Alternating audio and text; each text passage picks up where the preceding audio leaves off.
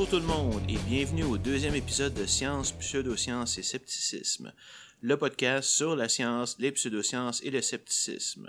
Puis à un moment donné, il va falloir que j'arrête d'essayer de faire cette joke-là. Mon nom est Stéphane Thériault et je vous invite à passer cet épisode ainsi que le prochain avec Charles Darwin et sa fameuse théorie de l'évolution par sélection naturelle. J'aimerais avant tout remercier tous ceux qui ont écouté mon premier épisode. Je dois vous faire une confession, j'ai pas tellement aimé ça dans le premier épisode d'avoir à répéter des choses que j'avais déjà parlé auparavant, mais en même temps, c'était comme euh, obligatoire parce qu'il fallait bien expliquer qu'est-ce que c'était la science. Mais maintenant, c'est du passé et on passe aujourd'hui à du matériel 100% original. Avant de commencer, j'aimerais juste rajouter un détail personnel sur le triangle des Bermudes pour expliquer pourquoi ça m'a poussé vers le scepticisme.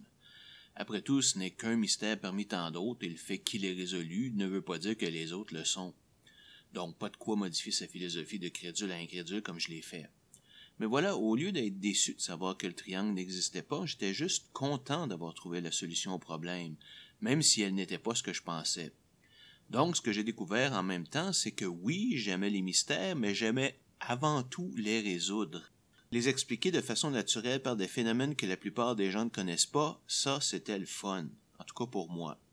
À partir de là, j'ai revisité certaines croyances que j'avais, comme les soucoupes volantes et le monstre du Loch Ness, puis fouillé pour leur trouver des explications naturelles, c'est-à-dire scientifiques. Et j'ai vu que pour la très grande majorité de ces mystères, elles existaient bel et bien.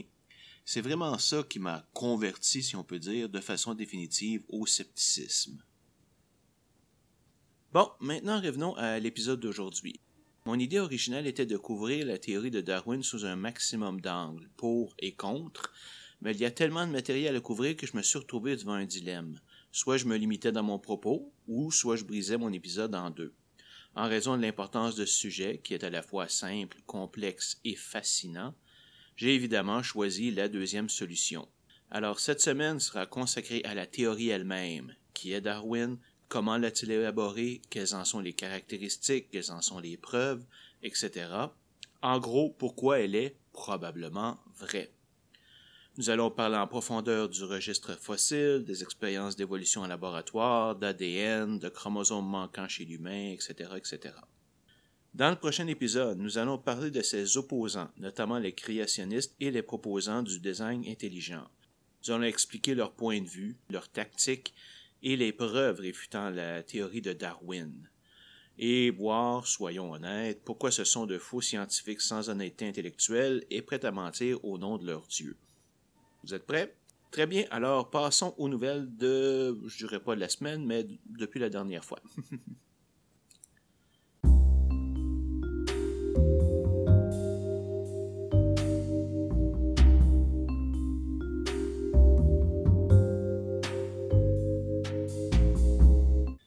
Notre première nouvelle ce mois-ci concerne la vaccination et le mouvement anti-vaccination. Je vous rappelle que j'ai un intérêt personnel dans le sujet puisque le mouvement anti-vaccination a été le sujet de mon premier épisode du monde merveilleux du scepticisme. Donc vraiment, c'est quelque chose qui m'intéresse beaucoup. Nous avons appris que le gouvernement ougandais a passé une loi qui obligera les parents à vacciner leurs enfants sous peine de passer jusqu'à six mois en prison. Chaque enfant devra également avoir son carnet de vaccination à jour sous peine d'être privé de son éducation publique. Ça peut vous sembler exagéré comme réaction, mais rappelez-vous que l'Ouganda est un pays en voie de développement. Son infrastructure médicale est encore très déficiente et bien plus d'Ougandais meurent de maladies infectieuses comme la polio que dans le monde développé.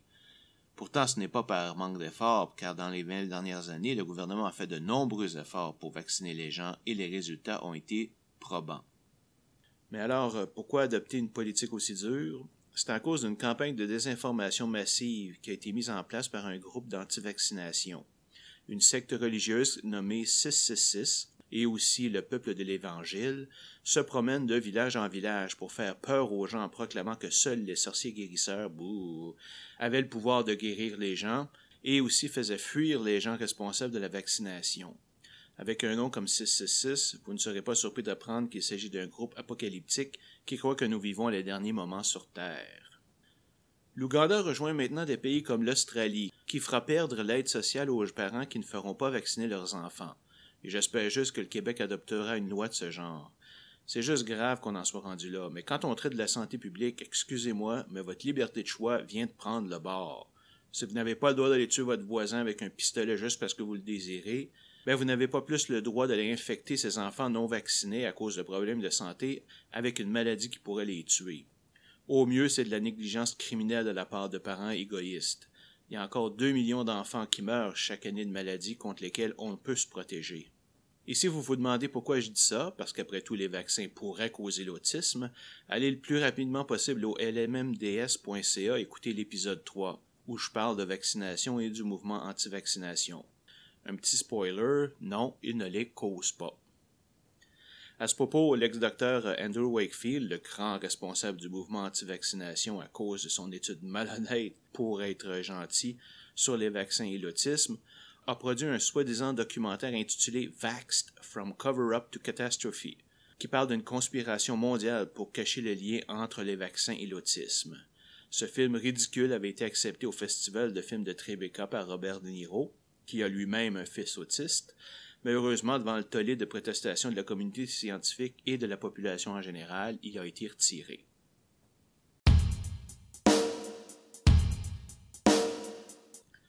Dans notre deuxième nouvelle, en 2009, la santé publique du Royaume-Uni avait recommandé l'utilisation de l'acupuncture comme traitement aux maux chroniques de dos.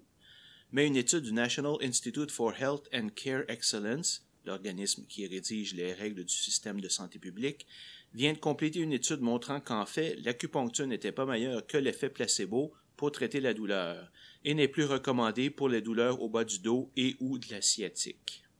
L'étude a démontré que la diminution de douleur, quand elle est réelle, est due principalement aux soins personnels et à l'intérêt que l'acupuncteur porte à ses patients et le simple fait de le toucher de façon réconfortante. La preuve de cela est qu'on a obtenu les mêmes résultats avec des pratiquants qui montraient le même intérêt envers leurs patients mais ne connaissait rien à l'acupuncture.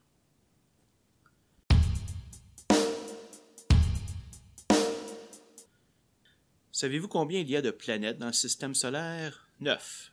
En ordre de distance au Soleil, Mercure, Vénus, la Terre, Mars, Jupiter, Saturne, Uranus, Neptune et Pluton. Ah non, c'est vrai, Pluton n'est plus une planète, parce qu'elle est simplement trop petite. Donc c'est huit. À moins que ben finalement, peut-être qu'il y a vraiment une neuvième planète. La neuvième planète, qui serait trop loin pour qu'on puisse la voir au télescope, semble avoir une orbite qui l'amène suffisamment proche du Soleil pour influencer les comètes et les petites planètes qu'elle rencontre.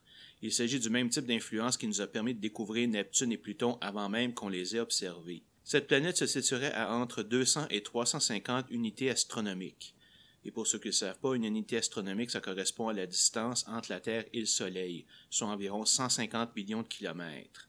La planète se trouverait donc entre 30 et 52,5 trillions de kilomètres du Soleil, et la mesure de son influence indique qu'elle a une masse approximativement égale à Neptune, soit 17 fois celui de la Terre. Mais il faudra confirmer son existence visuellement avant de l'accepter définitivement, car cette méthode de détection a déjà donné de faux résultats. Donc, il faut toujours faire attention.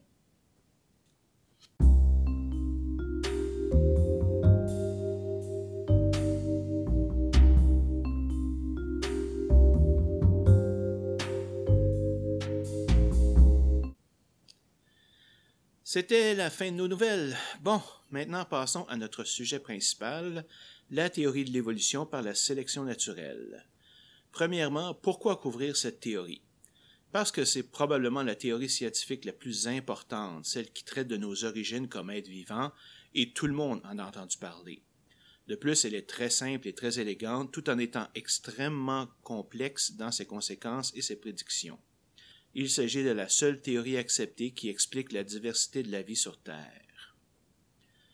En parallèle, puisqu'elle traite de l'apparition des espèces, il s'agit de la théorie la plus contestée par les religieux fondamentalistes dans le monde, ceux qui prétendent que Dieu a créé tous les organismes tels qu'ils sont et qui a fait l'homme à son image. Quand je parle qu'elle est connue, il faut bien s'entendre. Tout le monde a entendu parler de la survivance du plus fort et que l'homme descend du singe. Mais en fait, ces deux affirmations sont fausses. Il s'agit de la survivance de celui qui est le mieux adapté à son environnement. La force physique peut y jouer un rôle, mais peut-être pas. Et on ne descend pas du singe, nous partageons simplement un ancêtre commun jusqu'à voilà quelques millions d'années.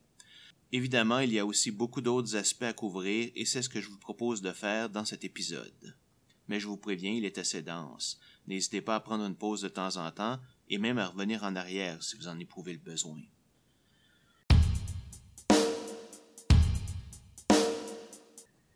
Commençons tout ça par un brin d'histoire. Charles Robert Darwin est né en Angleterre le 12 février 1809 d'une famille aisée. En 1825, il fréquente l'école médicale d'Édimbourg, mais il y développe plutôt un intérêt pour les sciences naturelles. Devant son manque d'intérêt pour la médecine, son père l'envoie au Christ's College de Cambridge pour devenir prêtre anglican. Mais il continue à s'intéresser davantage aux sciences naturelles et à la méthode scientifique.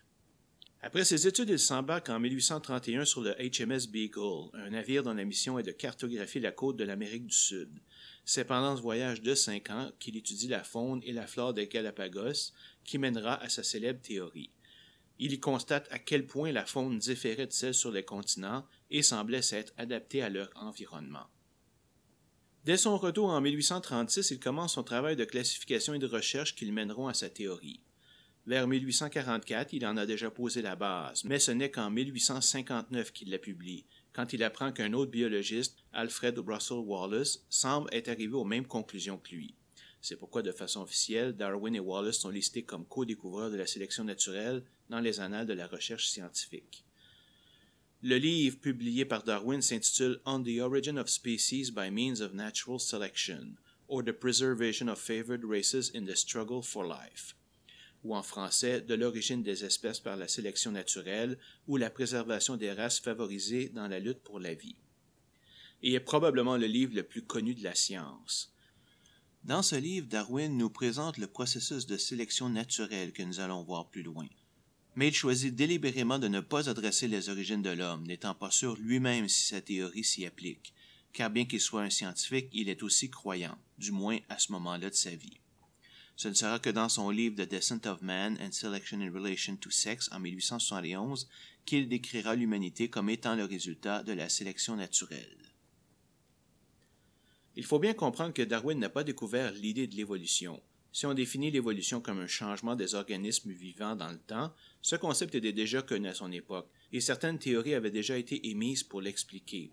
On peut citer entre autres la théorie de la transmission des caractères acquis de Jean-Baptiste Lamarck, où un organisme peut transmettre à ses descendants les connaissances et comportements qu'il a acquis pendant son existence. C'est l'idée, par exemple, que certains francophones d'ici auraient un talent inné de parler anglais parce que certains de leurs ancêtres étaient anglophones. Moi, la famille du côté de ma mère vient peut-être d'Écosse, mais j'ai vraiment appris l'anglais après m'être fait des amis anglophones, et ça ne m'empêche pas de parler anglais avec un assez bon accent québécois. La grande découverte de Darwin n'était donc pas l'évolution elle-même, mais plutôt le processus par lequel elle s'opérait, c'est-à-dire la sélection naturelle. Dès sa sortie, la théorie de l'évolution a été très populaire auprès de la communauté scientifique, bien qu'elle ait eu de nombreux opposants. Et on y voit déjà le même type de débat qu'on voit encore de nos jours, avec les très religieux considérant ces idées comme hérétiques, d'autres voyant l'évolution comme l'outil de Dieu pour créer la nature, et finalement ceux qui voient un argument pour la non-existence de Dieu. Darwin lui-même se définit comme un agnostique, c'est-à-dire qu'il ne croit pas qu'il y ait moyen de prouver si Dieu existe ou non. En 1915, 32 ans après sa mort, une évangéliste du nom d'Elizabeth Cotton, aussi nommée Lady Hope, a dit avoir visité Darwin juste avant sa mort. Pendant cette visite, il aurait dit regretter la publication de sa théorie et qu'il était redevenu religieux. Mais ce supposé revirement a été formellement démenti par tous les enfants de Darwin, ajoutant même qu'aucun d'eux ne se souvenait de cette supposée visite. Passons maintenant à une description de ce qu'est l'évolution par la sélection naturelle. Comme je vous l'ai dit tantôt, elle est simple à comprendre, élégante, mais son rôle est extrêmement important dans notre monde. L'évolution par sélection naturelle dit que le but de chaque organisme est de se reproduire et de transmettre ses traits à un maximum de descendants. Un organisme est décrit par son phénotype, c'est-à-dire la liste de ses caractéristiques observables, par exemple sa morphologie ou sa forme, son développement, sa physiologie, son comportement, mais aussi les effets qu'il a sur son environnement, comme le barrage construit par un castor ou le nid d'un oiseau. Même si ce n'était pas connu à l'époque de Darwin, ce phénotype représente le résultat de l'expression des gènes de l'organisme. Mais le passage de ces traits d'une génération à l'autre n'est pas parfait, des erreurs sont introduites pendant le processus de réplication. Ces erreurs, que l'on appelle mutations, entraînent parfois une modification dans le phénotype d'un organisme. Ce changement peut être soit positif, soit neutre, soit négatif pour les chances de l'organisme de se reproduire. Si le trait est avantageux, l'organisme vivra plus longtemps, aura plus d'occasions de se reproduire, et donc laissera plus de descendants qui auront cette mutation. Avec le temps et suffisamment de générations, ce trait peut devenir dominant dans une population. Si le changement est désavantageux, l'organisme aura moins l'occasion de se reproduire et donc la mutation disparaîtra éventuellement.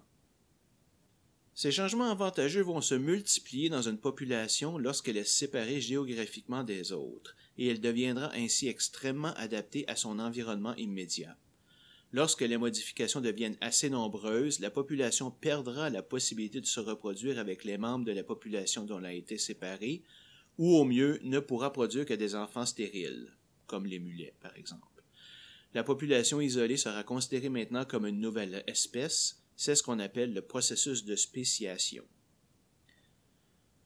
Une chose très importante à comprendre sur l'évolution, c'est qu'elle n'est pas dirigée. Il n'y a pas de but ultime, pas de plan. Chaque modification doit amener une amélioration immédiate pour être sélectionnée, alors qu'un changement moins bon dans l'immédiat mais menant plus tard à un meilleur résultat sera simplement ignoré. Aussi, il n'existe aucune raison autre que religieuse de penser que nous, les humains, sommes le résultat ultime de l'évolution. Premièrement, certains organismes existent sous leur forme depuis des centaines de millions d'années parce qu'ils sont déjà superbement adaptés à leur environnement. Les crocodiles et les requins en sont des exemples. De plus, cela implique que le processus est terminé. Désolé, mais l'évolution ne peut tout simplement pas arrêter. Tant qu'il y aura réplication avec mutation, il y aura évolution. En fait, cette mauvaise conception vient de la vision de l'évolution comme un arbre qui part d'un organisme simple constituant le tronc et se complexifiant dans ses branches qui représentent ses descendants. Ces descendants se divisent ensuite en autres sous-branches qui représentent d'autres organismes encore plus complexes et ainsi de suite, en continu jusqu'à nous. Mais cette vue n'est pas représentative du tout de l'évolution, qui est bien plus chaotique que ça. Au lieu d'un arbre, on devrait plutôt la voir comme un ensemble de buissons avec plein de branches coupées, d'essais infructueux et de recommencements constants. De plus, toutes les mutations sont dues au hasard. Comme le disait Stephen Jay Gould, si on rembobinait le fil de l'évolution et qu'on le repassait une deuxième fois, il n'y aurait aucune garantie que le film se terminerait avec l'apparition de l'être humain. Peut-être qu'un autre organisme aurait pris sa place, ou peut-être n'y aurait-il simplement pas de vie intelligente. Un autre concept est que l'évolution déteste payer pour rien. Tout ce que nous sommes capables de faire demande des ressources à notre corps en termes d'énergie, de vitamines, protéines, etc. Et plus nous utilisons de ressources, plus nous devons mettre d'efforts à les acquérir. La sélection naturelle est prête à faire des sélections qui à long terme donneront de mauvais résultats simplement parce qu'il y avait un avantage immédiat à gagner. Je donnerai deux exemples ici, les vitamines C et D.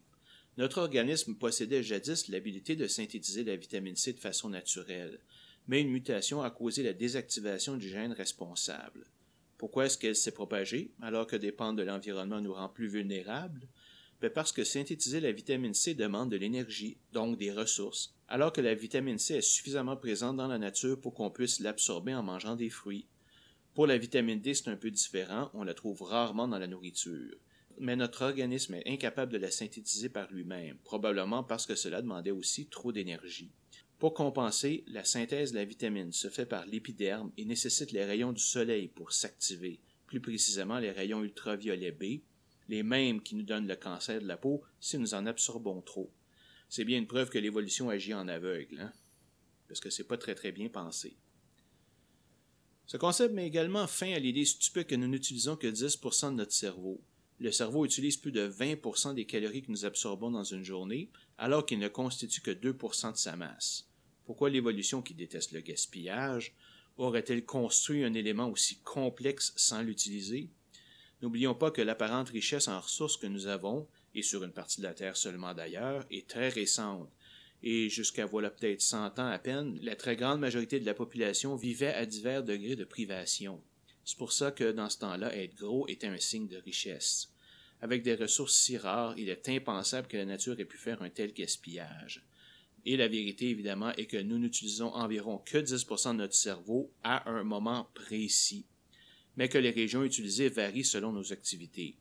Et dans une journée, nous utilisons toutes les régions de notre cerveau, donc à 100%.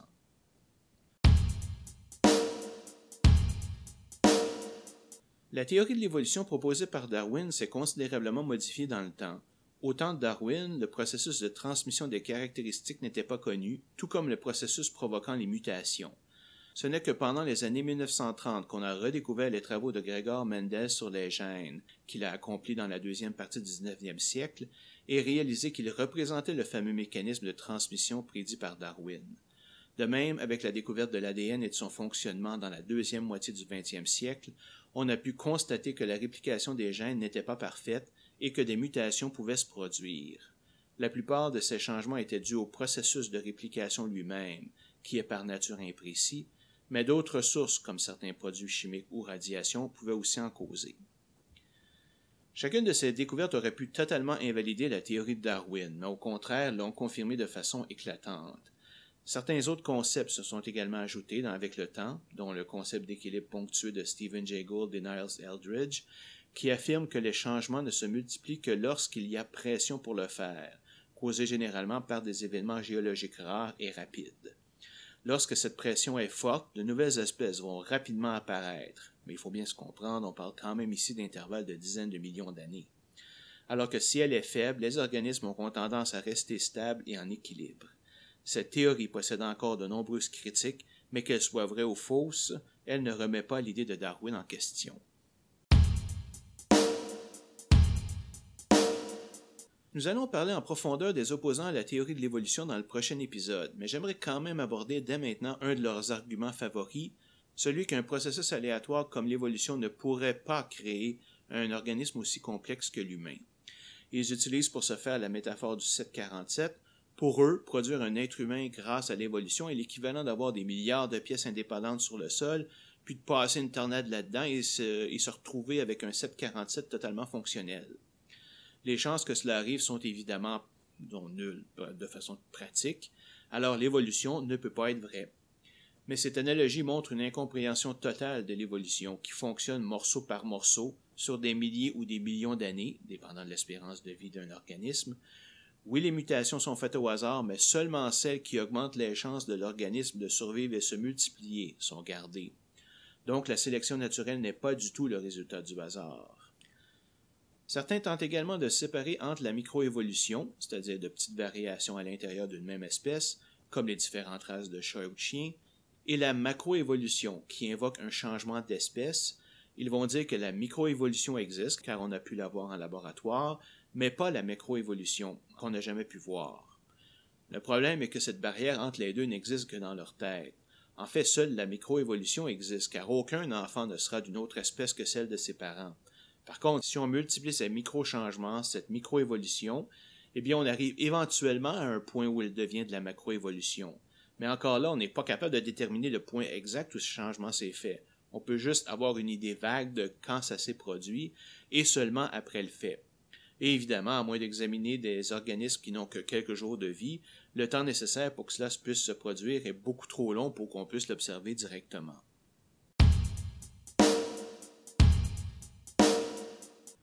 Vous voyez, du moins j'espère, que l'idée de base de l'évolution est quand même simple. Malheureusement, on ne peut que très difficilement l'observer directement, et ce à petite échelle. Mais alors, pourquoi pense-t-on que l'évolution est vraie? Tout simplement parce que les preuves qui la confirment sont tellement abondantes. Je vais vous en donner les cinq des plus importantes ici, mais il y en a plusieurs, plusieurs autres. Preuve 1. Le code génétique universel. Depuis qu'on sait comment analyser l'ADN des organismes, on a pu constater que toutes les cellules vivantes sur Terre, des plus simples bactéries aux cellules de feuilles d'arbres aux globules blancs du système immunitaire humain, sont capables d'interpréter toute pièce d'ADN de n'importe quelle forme de vie sur Terre. C'est pour ça, par exemple, que nos globules blancs sont capables de détecter tout organisme étranger dans notre corps et l'attaquer sans merci pour nous protéger. Il s'agit d'une preuve forte comme quoi nous avons tous le même ancêtre commun à la base de toute vie. Preuve 2. Similarité génétique. Les humains partagent environ 96% de leur code génétique avec les chimpanzés, 90% avec ma petite chatte Mimi, 80% avec les vaches, 75% avec les souris, etc., etc. Ce pourcentage reflète directement le temps depuis lequel nos espèces sont divergées, Plus le pourcentage est petit, plus ça fait longtemps. Preuve 3. Très commun dans nos embryons. Les embryons de tous les animaux de l'embranchement des cordés, dont les chiens, les serpents, les poissons, les singes, les anguilles et même les humains, développent tous des branchies, des queues et certaines structures particulières de la colonne vertébrale. Évidemment, ça on parle au niveau de l'embryon, donc avant même que ça devienne un fœtus. Pour plusieurs d'entre eux, dont les humains, les branchies se transformeront plus tard pour former les os de l'oreille et de la mâchoire. De plus, pour les humains, la queue est généralement réabsorbée par le corps lors de sa transformation en fœtus. Ça n'empêche pas certains bébés de naître avec un reste de queue qui est généralement enlevé par les médecins lors de l'accouchement. De fait, les embryons de cochons sont souvent utilisés pour dissection dans les classes de biologie, justement parce qu'ils sont très très semblables aux embryons humains. Tous ces points en commun ne sont possibles que si tous les cordés possèdent un ancêtre commun. Preuve numéro 4. Les bactéries résistantes aux antibiotiques. L'apparition de bactéries résistantes aux antibiotiques est un phénomène qui ne peut s'expliquer que par la sélection naturelle. Dans une colonie de bactéries, le processus de mutation fait en sorte qu'un très petit nombre soit résistant par hasard à certains antibiotiques. Lorsque cette colonie infecte un organisme et qu'on lui administre un de ces antibiotiques, toutes les bactéries qui ne lui sont pas résistantes mourront, et seules celles qui le sont survivront. Elles produiront donc d'autres bactéries qui seront aussi résistantes. Et si on utilise trop cet antibiotique, ces bactéries finiront par devenir dominantes et il faudra développer de nouveaux antibiotiques pour les combattre. Preuve 5. Le registre fossile. Le registre fossile est probablement la plus grande preuve de l'existence de la sélection naturelle. Mais pour commencer, prenons un peu de temps pour définir ce qu'est un fossile et comment il se forme. Un fossile représente les restes préservés d'un animal, d'une plante ou de tout autre organisme dans la terre ou la roche. Un fossile peut dater d'environ 10 000 ans à plusieurs milliards d'années. Plus il est enfoui profondément dans le sol, plus il est ancien.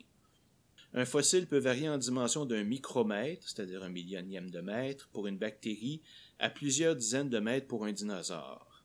L'ensemble des fossiles existants dans les pierres et les couches sédimentaires du sol constitue le registre fossile.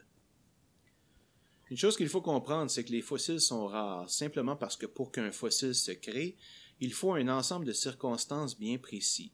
Il faut premièrement que l'organisme soit enveloppé très brusquement par une substance capable de préserver son corps. Mourir normalement dans la nature ou se noyer dans l'eau, par exemple, ne suffit pas. Il faut plutôt, par exemple, que l'animal soit enseveli par une mer de boue ou les cendres d'un volcan ou s'enfonce dans une substance poreuse. Cette substance doit ensuite se solidifier rapidement pour protéger l'organisme. Ces parties molles, comme la peau, la viande et les organes, vont rapidement disparaître, puis pendant les milliers et millions d'années qui suivent, les espaces vont se combler avec des sédiments qui vont conserver la forme de l'organisme. Dans certains cas, l'organisme va complètement disparaître et ne laisser que l'espace vide dans la roche.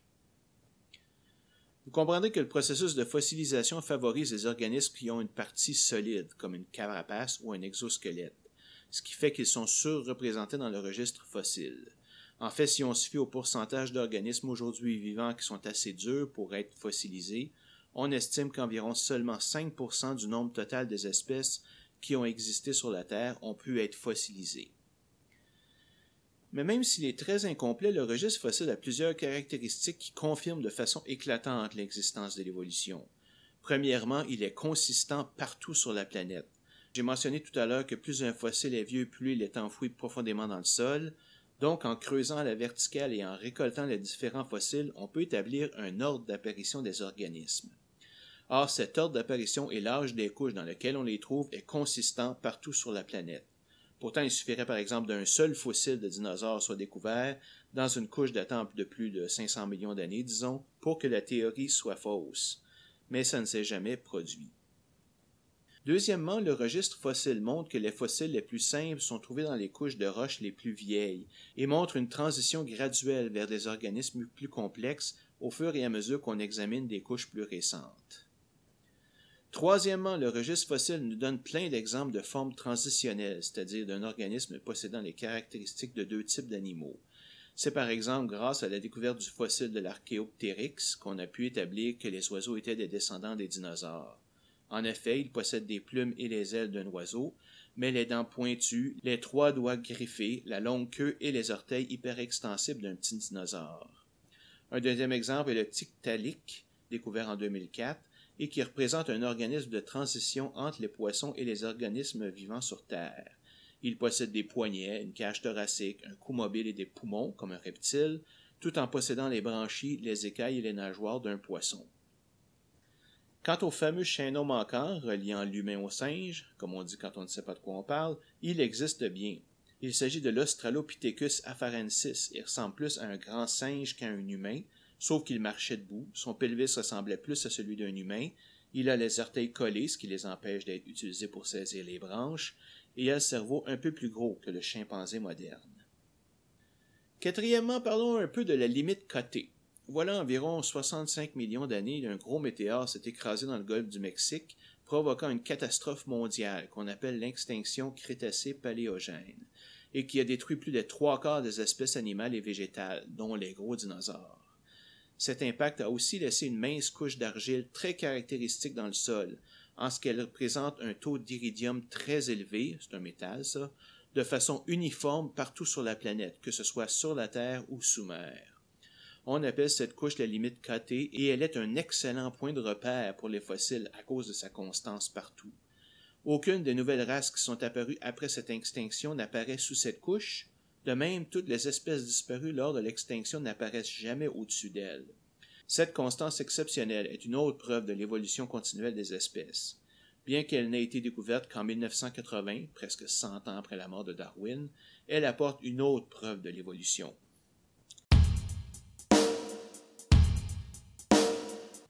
Mais on n'a pas besoin d'aller loin dans le passé pour trouver des exemples d'évolution. Les organismes actuels possèdent également des traces de leur évolution dans leur propre corps. Par exemple, la plupart des gens savent que les baleines et les dauphins sont considérés comme des mammifères et non des poissons, même s'ils vivent dans l'eau. Mais pourquoi? Parce qu'ils ont toutes les caractéristiques des mammifères. Ils ont des poumons, pas des branchies, ils ont besoin de refaire surface pour respirer par un trou sur le dessus du corps. Ils ont le sang chaud. Les enfants sortent vivants de leur mère et non sous forme d'œufs comme les poissons, et ils se nourrissent de lait. Et ils ont également du poil, même s'il est très fin. Mais alors, comment expliquer leur présence dans l'eau? Ben, c'est simplement un exemple de retour à l'eau. Les ancêtres de ces animaux étaient sur la Terre, mais ils sont retournés à l'eau voilà environ 49 millions d'années et devenus complètement aquatiques 5 à 10 millions d'années plus tard. Leurs membres avant se sont transformés en nageoires, alors que leurs membres arrière se sont atrophiés, assez pour qu'on puisse les distinguer à l'œil nu.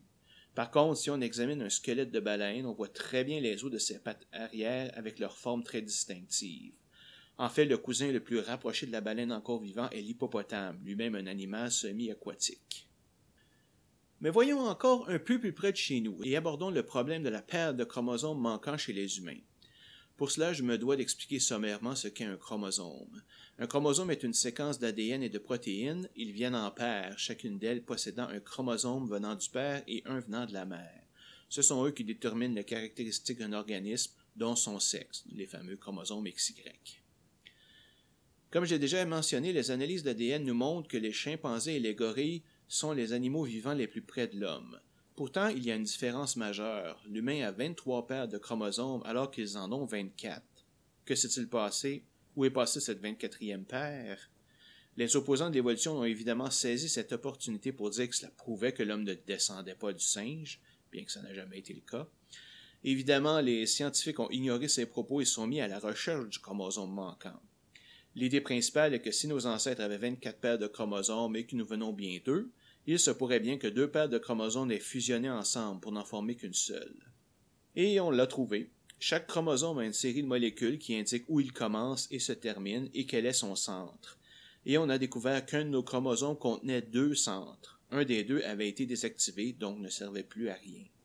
De même, les molécules aux deux extrémités qui ont fusionné ensemble ont également été désactivées. Et nous voilà donc avec un chromosome qui contient l'information de deux chromosomes et le mystère est résolu. Je ne sais pas si ça vous fait quelque chose, mais moi quand je lis des choses comme ça, je trouve ça tellement passionnant que ça me donne des frissons.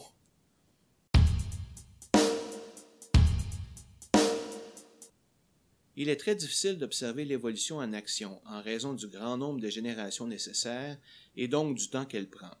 Par contre, si on utilise des organismes simples ayant une espérance de vie très courte, peut-être qu'on peut y arriver si on est prêt à y consacrer plusieurs années. Et il y a quelques scientifiques qui ont eu la patience et le courage pour relever ce genre de défi. L'expérience la plus connue est celle du professeur Richard Lansky, un biologiste évolutionniste du Michigan State University, qui a entrepris en 1988 une étude de l'évolution de la bactérie E. coli en la soumettant à de nouvelles conditions et en examinant l'apparition de nouvelles caractéristiques. Cette expérience est toujours en cours 28 ans plus tard et constitue la plus longue expérience laboratoire jamais effectuée. En 2014, plus de 60 000 générations de bactéries E. coli ont été observées. Une des expériences conduites a été de mettre cette bactérie dans un environnement très riche en acide citrique, qu'on trouve dans certains fruits comme le citron et le pamplemousse. La bactérie E. coli originale, si on peut dire, ne peut en général utiliser cet acide citrique comme énergie malgré le fait qu'elle soit capable de la métaboliser.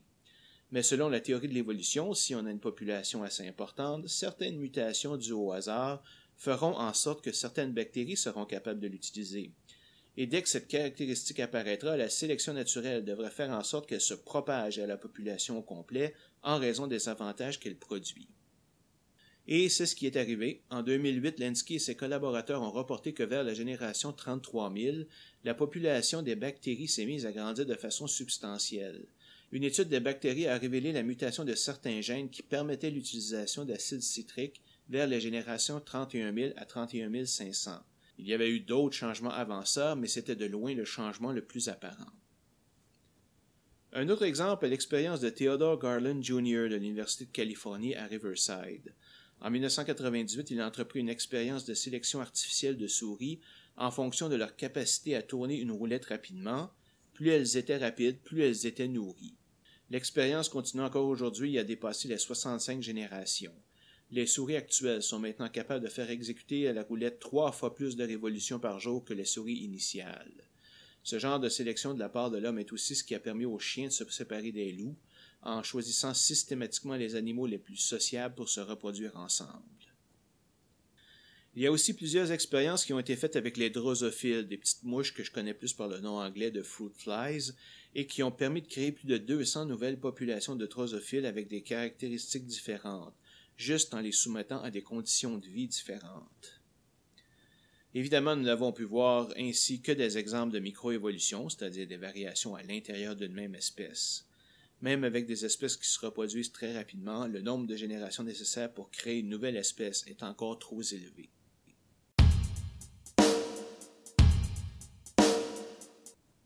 Bon, maintenant que vous savez ce qu'est l'évolution par la sélection naturelle, j'aimerais prendre quelques minutes pour discuter de certaines fausses idées qu'on peut se faire sur l'évolution. Pour commencer, juste un petit commentaire. Si quelqu'un vous traite d'homme de Cro-Magnon, ne poignez pas les nerfs et remerciez-le ou la. Parce que ça prouve qu'il ne sait pas de quoi il parle. Car l'homme de Cro-Magnon, ou Homo sapiens, ben c'est nous. C'est l'homme et la femme moderne. Il a ce nom simplement parce qu'on a découvert son premier fossile dans l'abri de Cro-Magnon, dans la région de la Dordogne en France. Bon, euh, revenons aux choses sérieuses. La première question qu'on m'a déjà posée est si l'évolution est vraie et que nous devenons de plus en plus capables de résister aux maladies et aux prédateurs, pourquoi est-ce qu'on est encore malade aujourd'hui? Pourquoi est-ce qu'on ne s'est pas immunisé naturellement contre le simple rhume? Pourquoi est-ce qu'on ne peut pas vivre jusqu'à 500 ans? Ben, la raison que la sélection naturelle s'applique sur tous les êtres vivants, les prédateurs, les proies, les bactéries, les virus, etc., tout ce qui est vivant. La sélection naturelle va faire en sorte, par exemple, que les gazelles vont courir de plus en plus vite pour échapper aux prédateurs, mais en contrepartie, elle va agir sur les prédateurs pour qu'ils courent aussi de plus en plus vite, ou encore développer de nouvelles stratégies pour être plus efficaces dans leur chasse. C'est une lutte constante, l'équivalent d'une course aux armements qui dure depuis le début de la vie sur Terre. Et c'est lorsque cet équilibre des forces disparaît que les problèmes apparaissent et causent la disparition d'espèces au complet. Un autre exemple dont nous avons parlé tout à l'heure est l'apparition de bactéries résistantes aux antibiotiques. Un antibiotique tue la grande majorité d'un type de bactéries et seules celles qui lui sont résistantes vont survivre pour se reproduire. À petite échelle, ce n'est pas grave, mais faites-le de façon répétée en abusant des antibiotiques et ces types de bactéries vont se répandre et devenir prédominantes. Concernant le rhume, n'oubliez pas que la sélection naturelle ne se fait que dans le contexte d'augmenter les chances de reproduction de l'organisme. Le rhume n'a aucun effet significatif sur les chances de reproduction d'un être humain. Alors, la sélection naturelle n'a aucune raison de favoriser les mutations qui nous immuniseraient. Maintenant, la grande question, pourquoi est-ce qu'on meurt? Pourquoi est-ce qu'on ne vit pas jusqu'à 150, 200, 500 ou 1000 ans de façon naturelle? Après tout, notre espérance de vie est passée de 35 à 80 ans en moins de 200 ans. On devrait pouvoir continuer à faire progresser les choses, non? Ben, la réponse à ça est un peu plus complexe.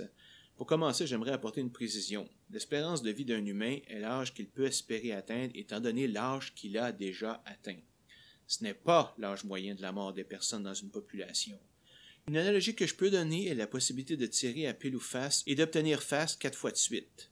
Les chances sont de 0,5 fois 0,5 fois 0,5 fois 0,5 ou 6,25% par contre, si j'ai déjà eu deux faces, je n'ai besoin que de deux autres faces pour réussir et les chances sont de 0,5 fois 0,5 ou 25 Donc, les chances d'avoir quatre faces en ligne lorsque je n'ai fait aucun flip est de 6,25% mais de 25% si j'ai déjà eu deux faces. C'est la même chose pour l'espérance de vie. Elle augmente au fur et à mesure que l'on vieillit. De 70 ans à la naissance, elle peut ensuite passer à 75 ans lorsqu'on atteint 10 ans, puis 80 lorsqu'on arrive à 20 ans. Et lorsqu'on dit que l'espérance de vie des gens était de 35 ans, voilà 200 ans, c'était au moment de leur naissance. Et dans ces temps-là, le taux de mortalité des bébés et jeunes enfants était beaucoup plus élevé qu'aujourd'hui. Par exemple, selon Statistique Canada, le taux de mortalité des enfants de moins d'un an en 1931 était de 80,7 morts par 1000 naissances, alors qu'il n'était que d'environ 5 en 2012. En comparaison, en France au 18e siècle, un enfant sur trois mourait avant l'âge d'un an, surtout à cause des maladies infectieuses. Ce nombre a été divisé par deux vers 1850 avec l'utilisation des premiers vaccins. Donc l'espérance de vie de 35 ans ne voulait pas dire que les gens mouraient à 35 ou 40 ans, mais que plusieurs mouraient très jeunes. Une fois la jeunesse passée, l'espérance de vie augmentait rapidement, même si elle demeurait bien en dessous de ce qu'elle est aujourd'hui. Donc la différence entre 200 ans et aujourd'hui tient surtout à la qualité des soins médicaux que l'on peut donner aux enfants, plutôt qu'à une amélioration de notre organisme à cause de la sélection naturelle. Le nombre d'années dont on parle est beaucoup trop bas pour ça. Est-ce que ça veut dire qu'éventuellement on va pouvoir vivre des centaines d'années? Non, ou du moins pas en gardant notre corps original. Même si on le met à l'abri des maladies, mauvaises bactéries, virus et même les accidents, notre organisme a une durée de vie limitée, après laquelle le corps commence à arrêter de fonctionner, les cellules dégénèrent, on pense moins vite, on réagit moins vite, etc. Ça s'appelle la vieillesse et c'est un phénomène inévitable. L'âge qu'on peut atteindre avant de devenir l'ombre de soi-même est dicté par nos gènes et la médecine ne peut qu'aider à l'atteindre. Elle ne peut pas vraiment le faire dépasser. Probablement qu'il y aura d'autres moyens de prolonger notre vie, comme en utilisant des thérapies géniques qui régénéreront ou remplaceront carrément nos vieilles cellules, ou par des modifications non organiques, mais ce ne sera certainement plus notre corps original. Mais vous me direz, puisque ce sont les gènes qui dictent notre âge limite, qu'est-ce qui empêche la sélection naturelle de sélectionner ceux qui nous font vivre le plus longtemps? Ben, c'est parce que la sélection naturelle n'en a rien à faire de notre espérance de vie. N'oubliez pas que le but aveugle d'un gène est de se transmettre à ses descendants, et donc la sélection naturelle va vouloir qu'on se reproduise le plus souvent possible. Une fois l'âge de reproduction dépassé, disons vers 50 ans pour l'humain, la sélection naturelle n'a plus rien à faire de nous. Disons par exemple que j'aurais un gène qui permet de vivre jusqu'à 55 ans et un autre qui permet d'atteindre 100 ans. Ce n'est évidemment pas simple comme ça, mais c'est suffisant pour, pour notre exemple. Étant donné qu'une femme n'a plus d'enfants après 50 ans et que chacun de ces deux gènes lui permet d'atteindre cet âge, il n'y a aucune pression évolutive pour sélectionner l'un par rapport à l'autre.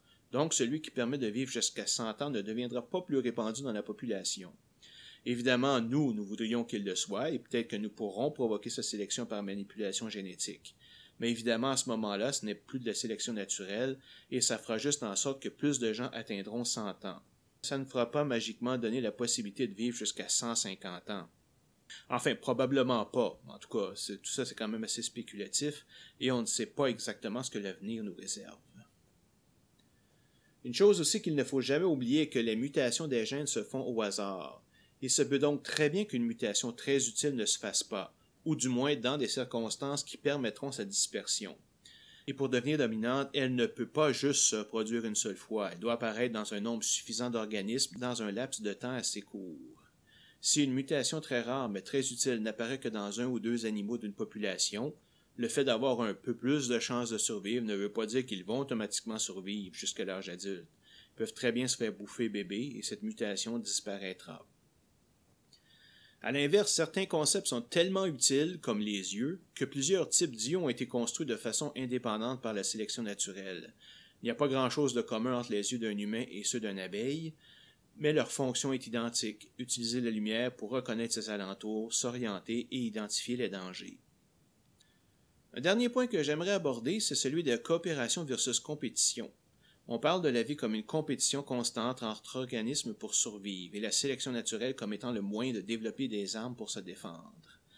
Mais pour certaines personnes, ce point de vue est difficile à concilier avec le concept d'altruisme et d'empathie. Après tout, si les autres meurent jeunes ou sont malades, ça diminue la compétition pour ceux qui sont en santé. Donc l'altruisme et l'empathie ne devraient pas exister chez l'être humain. Ma réponse à cela se fera en trois points.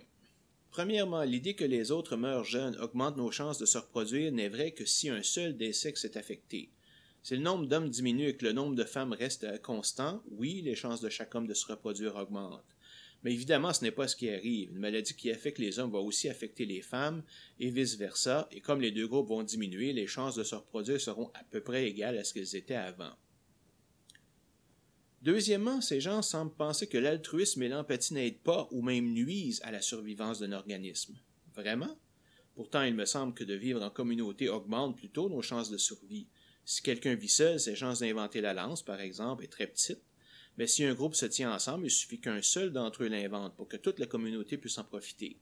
Il y a également le principe de protection, c'est-à-dire je vais protéger ta famille quand tu es à la chasse et tu vas faire de même quand ce sera mon tour finalement, les chances pour un chasseur isolé de tuer un mammouth ou un lion sont très faibles, avant les armes à feu évidemment, alors qu'un groupe de chasseurs qui coopèrent auront une très bonne chance de réussir.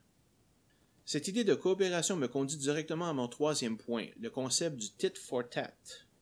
J'ai lu ce principe pour la première fois dans le livre de Selfish Gene de Richard Dawkins, et je dois dire que ça m'a réconcilié totalement avec l'idée d'une évolution sans Dieu pour la guider. Dawkins et plusieurs de ses confrères ont élaboré plusieurs scénarios de survie et une liste de stratégies possibles et de réponses, genre je reste et j'aide, je me sacrifie, je me sauve, je laisse les autres mourir, etc. Et ont évalué les résultats en considérant l'ensemble des gènes de la population touchée. Ben, systématiquement, de façon innée, la meilleure stratégie a toujours été ce qu'ils appellent le tit for tat, c'est-à-dire la coopération entre les membres de la population.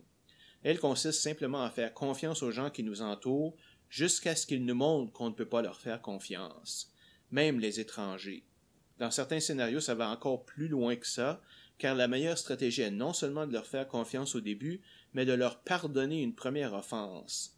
Donc, il semblerait que la coopération entre les humains, et évidemment les humains sont loin d'être les seuls animaux à avoir de la coopération, aide beaucoup à la survie de l'organisme, et donc des gènes qu'il compose et comme l'empathie et l'altruisme améliorent cette coopération, ce sont des traits favorisés par la sélection naturelle. Juste une précision, quand je parle d'altruisme, ici je parle vis-à-vis des étrangers. Il y a un autre type d'altruisme, et c'est celui des parents ou des grands-parents prêts à se sacrifier pour leurs enfants. Pourquoi la sélection naturelle aurait-elle encouragé ce comportement? Simplement pour s'assurer que les gènes qu'on a passés à nos enfants puissent survivre et se reproduire à leur tour. Je ne veux pas trop aller dans les détails, mais sachez que chaque enfant hérite environ 50% de ses gènes de chaque parent. Donc, avec un seul enfant, 23 chromosomes de chaque parent se retrouvent dans l'enfant. Avec deux enfants, 46 chromosomes, c'est-à-dire 2 fois 23, sont présents au total dans les enfants, ce qui est le même nombre que chez le parent, donc c'est égal. Mais avec trois enfants et plus, le nombre total de chromosomes venant d'un parent dans ses enfants, c'est-à-dire 69 et plus, est supérieur au nombre de chromosomes que le parent possède, 46, et donc il devient plus intéressant pour l'organisme de défendre sa progéniture, quitte à sacrifier sa vie pour sauver un maximum de ses gènes. Évidemment, les humains ont une position un peu spéciale en raison de l'invention des moyens de contraception, mais ce n'est que tout récemment que les familles se limitent délibérément à un ou deux enfants par famille. Définitivement pas assez longtemps pour influencer la sélection naturelle. Bon, je sais que c'est un point controversé pour plusieurs et je ne pousserai pas trop dans cette direction, mais je voulais juste montrer que la sélection naturelle peut aussi expliquer le phénomène de l'amour et de l'affection. J'y reviendrai probablement dans un autre épisode sur le phénomène de la sexualité, de la reproduction et de l'enfance chez l'Homo sapiens. Justement, en parlant de sexualité, abordons le soi-disant problème de l'homosexualité. Selon plusieurs, l'existence de l'homosexualité est contre nature. Et à première vue, c'est vrai qu'il s'agit d'un phénomène bizarre du point de vue de la sélection naturelle. Après tout, un mâle ayant des relations avec un autre mâle ne peut avoir d'enfants. Donc, si le but des gènes est de se reproduire, comment se fait-il que l'homosexualité ne soit pas disparue? En fait, c'est une vraie question sur laquelle plusieurs évolutionnistes se sont penchés. Comment se fait-il qu'un trait qui enlève toute chance de reproduction puisse être passé? La réponse n'est pas simple, mais l'idée générale est que l'homosexualité n'est pas causée par un gène précis. Si c'était le cas, l'homosexualité se transmettrait de génération en génération, et comme les homosexuels n'ont généralement pas d'enfants, sauf récemment dans quelques pays, elle aurait disparu ou ne serait tout simplement pas apparue. Mais ce n'est pas le cas. La plupart des homosexuels ont deux parents hétérosexuels. De plus, il n'y a pas plus d'homosexualité chez les enfants des couples homosexuels que dans le reste de la population. En fait, la théorie actuelle la plus acceptée est celle de l'effet secondaire d'une mutation avantageuse. L'idée est que l'homosexualité serait un effet secondaire possible d'un autre trait qui, lui, augmente notre capacité de reproduction. Je vous donne un exemple fictif, OK? Mettons qu'une population a un trait A qui fait qu'elle puisse se reproduire à raison d'un enfant par cinq ans. Si j'ai une population initiale de 50 couples et que chaque couple se reproduit dès que possible, au bout de cinq ans, je me retrouve avec 50 enfants. Arrive une mutation ou une série de mutations qui fait que la même population puisse se reproduire à tous les ans, mais au prix que 5% de sa population ne puisse plus le faire. Dans ce cas, chaque année verra 47 couples se reproduire, et au bout de 5 ans, il y aura plus de 235 enfants. Est-ce que cette mutation va se propager? Ben, la réponse est oui, car elle produira presque 5 fois plus d'enfants et donc sera transmise à plus de descendants. Et ici, on n'entre même pas dans le fait que la sexualité n'est pas composée de deux absolus, homo ou hétéro, mais d'un continuum avec une myriade de variétés. Notez que ce n'est qu'une possibilité, il est aussi possible qu'elle soit causée par des facteurs environnementaux que nous ne comprenons pas encore, ou même une combinaison de tout ça. Chose certaine, ce n'est ni un choix conscient, ni contre nature.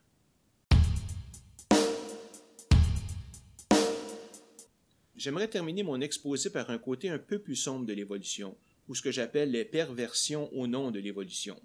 Ça n'a rien à voir avec Darwin lui-même et avec sa théorie, mais plutôt avec ceux qui l'ont utilisé comme justification pour faire accepter leurs actions monstrueuses. Je parlerai en particulier du darwinisme social et de l'eugénisme.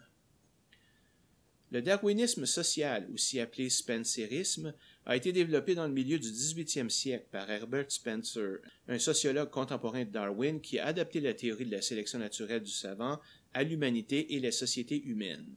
Il s'agit d'une doctrine politique, et non d'une science, évolutionniste qui dit que la lutte pour la vie entre les hommes est l'état naturel des relations sociales. Ces conflits sont la source fondamentale du progrès et de l'amélioration de l'être humain. Le but du darwinisme social est de supprimer les institutions et comportements qui font obstacle à l'expression de la lutte pour l'existence et à la sélection naturelle, menant à l'élimination des moins aptes et la survie des plus aptes. Au Québec, cela voudrait dire aucune gratuité du système de santé, pas d'assurance chômage, pas d'assurance maladie, pas de bien-être social, etc. Cette compétition doit aussi se faire entre les races et même les nations, ce qui donnera une justification aux idéologistes racistes et au mouvement répugnant du colonialisme et de l'eugénisme. Le colonialisme était la croyance qu'une nation plus avancée qu'une autre était par définition supérieure et avait donc tous les droits de l'envahir et d'imposer ses lois et coutumes. Quant à l'eugénisme, nous en reparlerons un petit peu plus loin. Darwin lui-même s'est farouchement opposé à cette perversion de sa théorie. Dans son livre Descent of Man and Selection in Relations to Sex de 1871, il écrit en opposition au spencerisme que, comme nous l'avons vu, la sociabilité, l'altruisme et l'empathie ont des, effets positifs sur la survie humaine, et donc sont le produit de la sélection naturelle. Je répète encore une fois que le darwinisme social n'a toujours été qu'une idéologie politique et n'a donc aucune preuve scientifique pour l'étayer.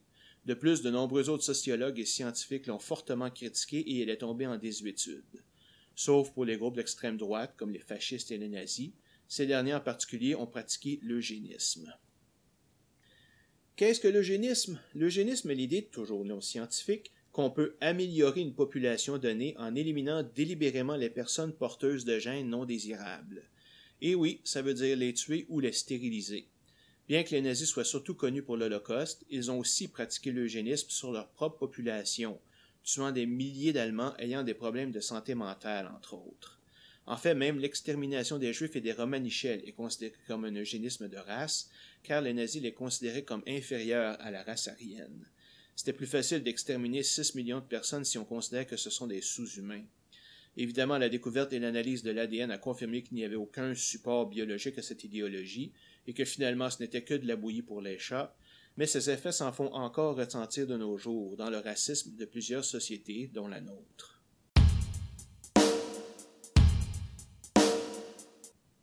J'espère que vous avez apprécié cet exposé et que vous avez bien compris, car maintenant c'est le temps de l'examen.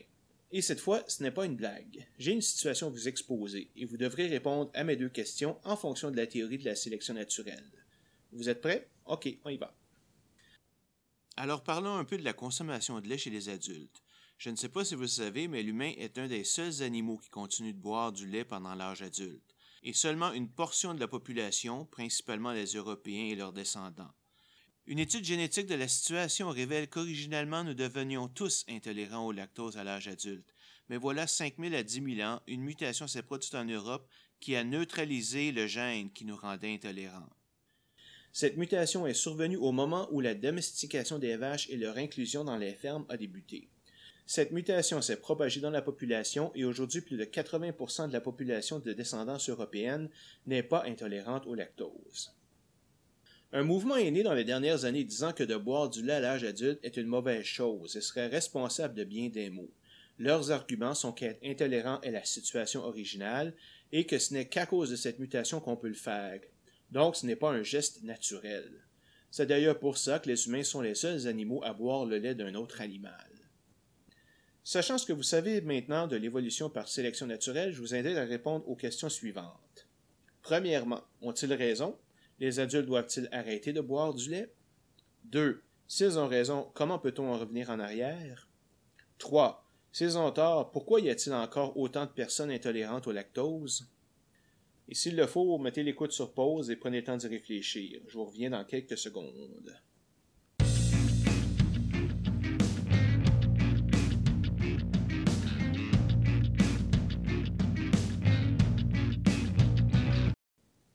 Bon, la tête ne vous a pas trop chauffé? C'est bon. Alors la réponse à la première question est non, ils n'ont pas raison. Bien que la mutation se soit faite au hasard, le fait qu'elle se soit répandue de façon rapide dans la population montre qu'elle offre un bilan largement positif pour la survie des humains.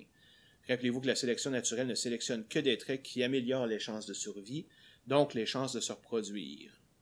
Alors l'idée que la mutation ne rendant capable de boire du lait comme adulte est une mauvaise mutation n'a aucun fondement scientifique et ne se serait pas répandue si c'était le cas. Pourquoi boire du lait est un avantage? Ben, il constitue une source peu coûteuse, riche en calcium, en vitamines et glucides, et il est très bon au goût.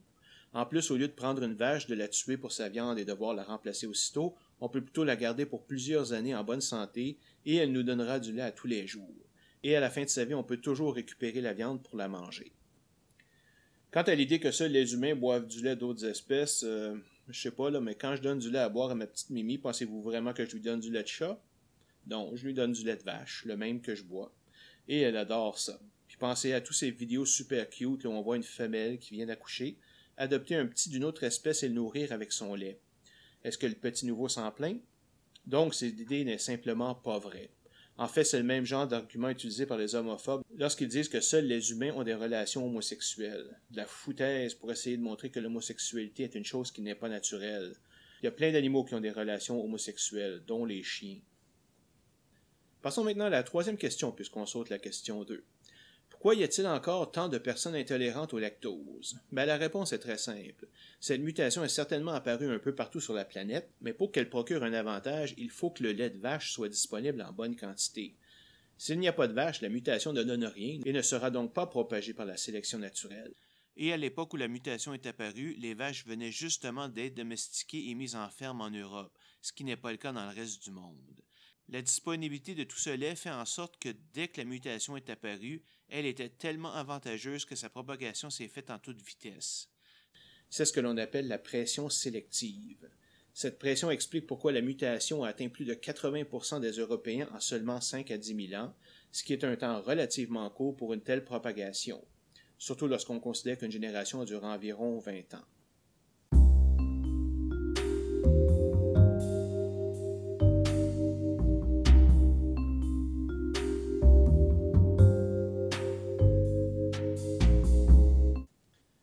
C'est maintenant terminé pour aujourd'hui. Pas trop épuisé. On en a couvert du matériel et n'hésitez pas à le réécouter si certains coins ne vous paraissent pas clairs. Vous pouvez m'envoyer vos commentaires ou questions par courriel ou sur la page Facebook du podcast. Les liens sont sur mon site web au sciencespss.ca. Dans le prochain épisode, on s'intéresse maintenant aux opposants de l'évolution, qui sont essentiellement des fondamentalistes religieux. On va voir l'histoire de ces groupes, de la science créationniste et du design intelligent, des arguments qu'ils avancent et des tactiques qu'ils utilisent. Nous parlerons également du procès de Dover en Pennsylvanie, où le mouvement du design intelligent a subi la défaite la plus cuisante de son histoire, et nous répondrons aux 15 questions que les créationnistes posent aux évolutionnistes pour montrer que l'évolution est fausse. Alors, à la prochaine!